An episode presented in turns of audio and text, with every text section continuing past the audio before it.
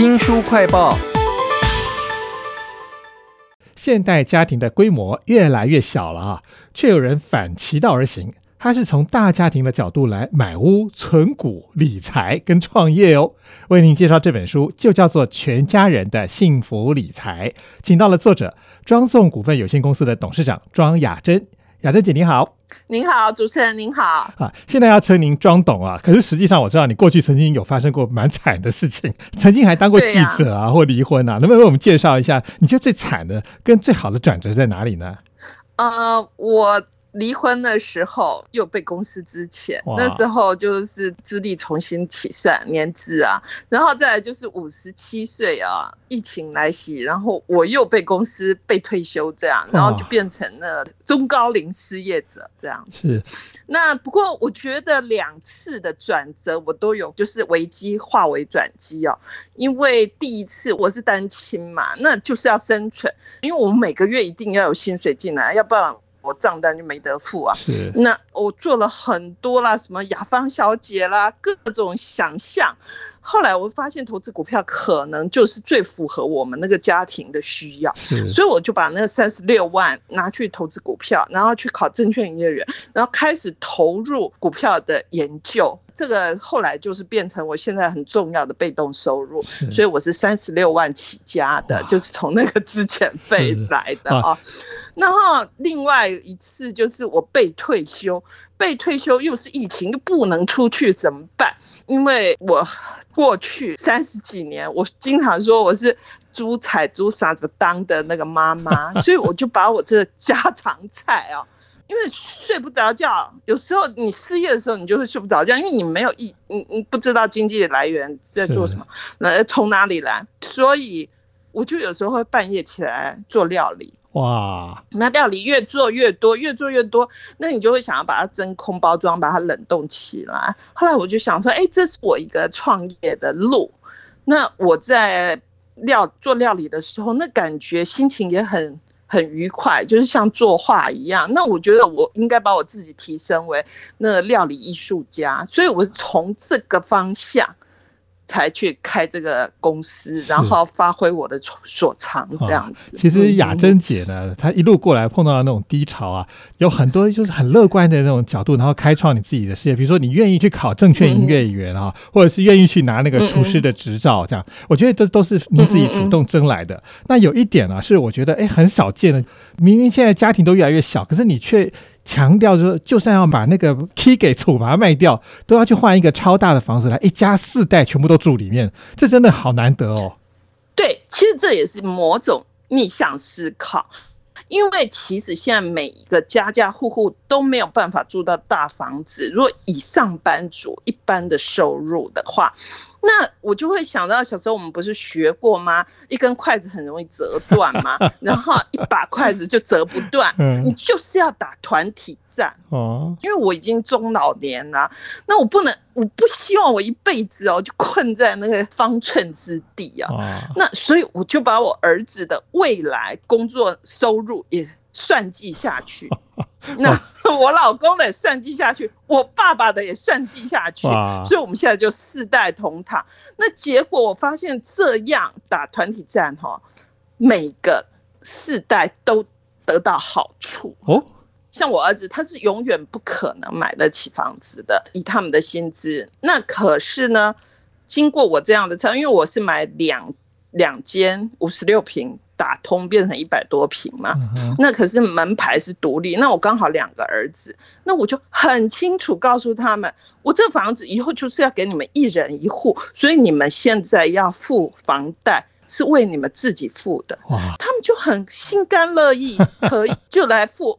我的儿子呢，他很有希望，他不被付第一桶金，他就可以拥有这样三千多万的房子，因为他每个月只要缴一些钱，一些钱。因为我我就跟他，反正我算得很清楚。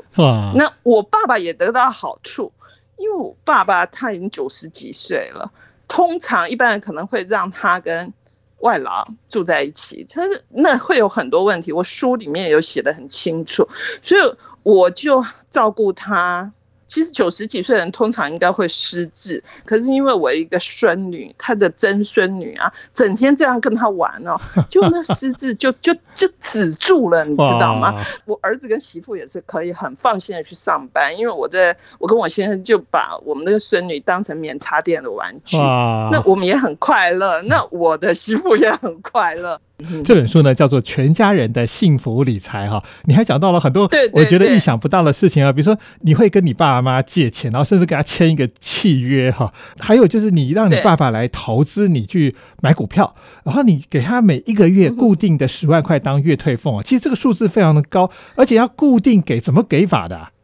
因为我是台大法律系的，那我爸爸是土地代书，所以我们对这个税都非常敏感，小孩子。跟父母亲借钱去买房子，你如果处理不当，就会被课赠与税。哦，所以我们一开始就很清楚，我们应该去公证处做一个借贷的公证。那通常小孩子跟父母亲借钱去买房子，然后后来你汇款回去给他的这个证明。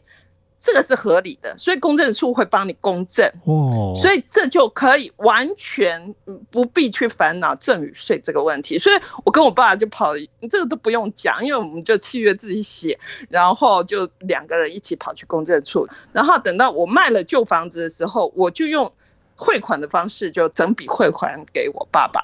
书中我有提到说，我们要怎么买一百多平的房子，我里面有讲得很清楚。我们就是要各种能用的资源。你都用，那现在我们再来谈呢，就是给父母亲月退俸这件事情。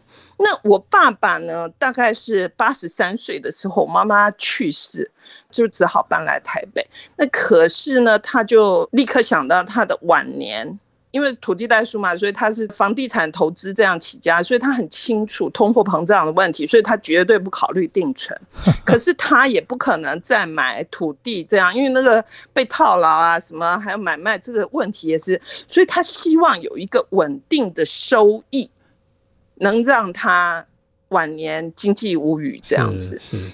他就交一千五百万叫我帮他代抄股票，然后他要用钱。每年给他一百万，那我说你每年给你一百万，你放在银行，那利息也是很低。那我们是不是可以每个月给你十万块钱一年呢？这样就一百二十万就更多了。嗯，那我不一定可以赚那么多的价差，可是我们本来就是保持着就是比定存收益。高一点就好，那吃到本金就没关系，所以我并不是有太大的压力，因为我爸爸觉得他他就是要花的愉快，因为他的晚年很可能剩下十年、二十年的这样，所以他就是要花的愉快，所以吃到本金没什么关系。所以 anyway，我们就给他一个很充裕的，比如说一一个月就是十万块，因为我们股票交易买卖中间每个月总是会有零头。我就用这个零头来付这个十万就够了，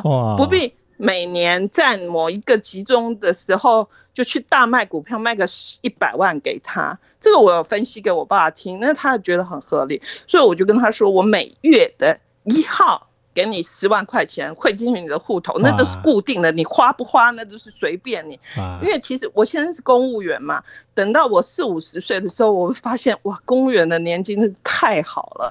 嗯，就是用这种方式，我当然就是会帮我爸投资比较稳健的股票。那刚好过去十年那股票是涨幅很大的，所以我们现在核算下来，我爸爸他交一千五百万给我。可他已经花掉一千八百万，他现在还账户里面还剩下一千万。啊，其实其实雅珍姐呢做的每一件事啊，我觉得都结合了好几个家人的资源，才能够做到像你刚刚讲那个你创业这件事情，因为你儿子就跟你住在一起嘛，他直接帮你设计一个品牌的商标。这也是我看这本书的时候非常有感触的一点，就是我们很少注意到家庭的力量。哎。这也是团体战的一个那个，会其实会会做庄重这一个品牌，主要原因就是我就从前单亲妈妈没办法外食，没钱外食，所以我从大概三十岁我就开始每天煮，每天煮。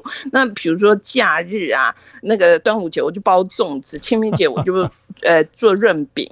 反正这种东西，我们那个家族观念很很传统，都会延续这样。那我妈妈那个时代就是这样，我就延续用用这个来纪念我妈妈。我们家族聚会的时候，我们就会用润饼啊，用粽子来回忆我妈妈那时候的口味。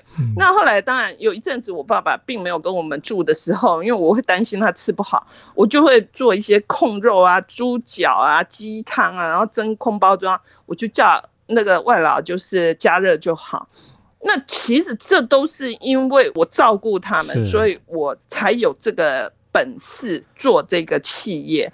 要创业呢，其实最主要还有一点就是我一直都很独立，我不希望拖累家里的人，因为第一个，我如果中高龄事业，第一个。就可能我老公就要养我，那我不希望这个事情发生。我希望我能经济独立，可以照顾自己。所以关于中高龄失业的人呢，我在书里面有很多分享啦。因为政府现在其实对这个中高龄失业者哦非常优惠哦。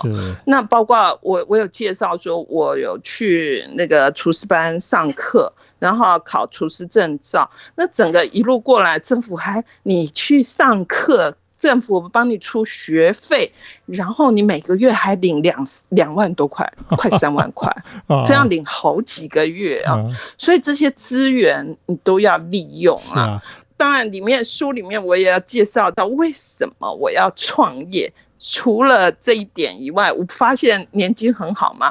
其实我是要累积我的劳保年金，因为我本来一直觉得我会六十五岁才退休，没想到公司让我提前在五十七岁退休，那我就拿两百三十八万走人。那现在两百三十八万，你要养你五十七岁到九十岁，这两百三十八万根本是不够的，很明显就是不够的。嗯，那所以我我就想到。哎，那我要累积，我经常在算我的那个劳保年金啊。那劳保年金，我是想说，我工作三十三年，五十七岁的时候工作三十三年，那到六十五岁我工作四十年了。那四十年那个计算起来的劳保年金就是不一样，大概一个月大概有三万四左右，一辈子可以领，而且很稳定的一个收益。所以我就觉得，哎，我可以当一个自营商。然后来累积这个劳保年金，这样子。我听到这里都真的觉得很佩服啊，因为你可能的初衷啊，不是我们想象中的哦要成大业立大事那种感觉。可是你把好多的家庭资源啊，你的努力啊，全部都合在一起，还有您对于那个股票那个精打细算的部分，全部再加在一起，竟然可以弄成全家人的幸福哦！非常谢谢庄纵股份有限公司的董事长庄雅珍来跟我们分享你的这个私房的理财观念啊！非常谢谢您，谢谢谢谢。新书快报在这里哦，包括了脸书、YouTube、Spotify、Podcast，都欢迎您去下载订阅频道，还要记得帮我们按赞分享。你的理财观念是什么样子的呢？你觉得一个家庭一起理财好不好呢？都欢迎跟我们分享哦。我是周翔，下次再会。